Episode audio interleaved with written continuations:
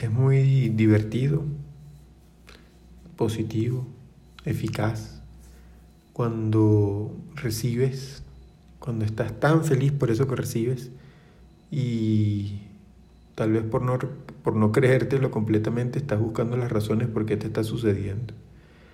Y resulta que si te si concientizaras en un solo instante que eso que llega a ti es para ti porque te lo mereces, pues solamente con esas frases vas a poder tener eso más y el doble. Y la vida nos lo está manifestando a diario. Recibe porque es para ti.